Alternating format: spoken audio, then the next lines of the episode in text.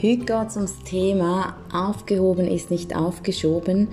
Und ähm, das funktioniert für mich voll neu, habe ich jetzt gerade gemerkt. Und ich weiß auch nicht, wie es ihr habt, aber bei mir ist oft wirklich das Problem, dass wenn ich etwas aufschiebe, wo mich jetzt gerade anschießt und das kann mega etwas Kleines sein, also vielleicht irgendwie ein Telefonanruf, den man erledigen muss, oder ähm, keine Ahnung, irgendetwas ganz schnell abklären, dass ich dann einfach so sage, ah ja, das kläre ich ab, das kläre ich ab, das kläre ich ab, schreibe es auf meine To-Do-Liste und irgendwann stelle ich mit Schrecken fest, Scheiße, ich habe das noch nicht gemacht und darum da habe ich auch ein von meiner Chefin gelernt. Sie ist wirklich immer so, wenn es etwas so kleines Peanuts-Geschmäus zum Machen gibt, dann sagt sie komm, Leute wir doch ganz schnell an, machen wir das gerade.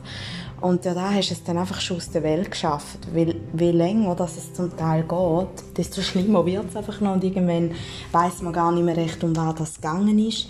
Auch wenn es vielleicht in dem Moment gerade nicht so wichtig ist, irgendwann wird es ja dann gleich relevant.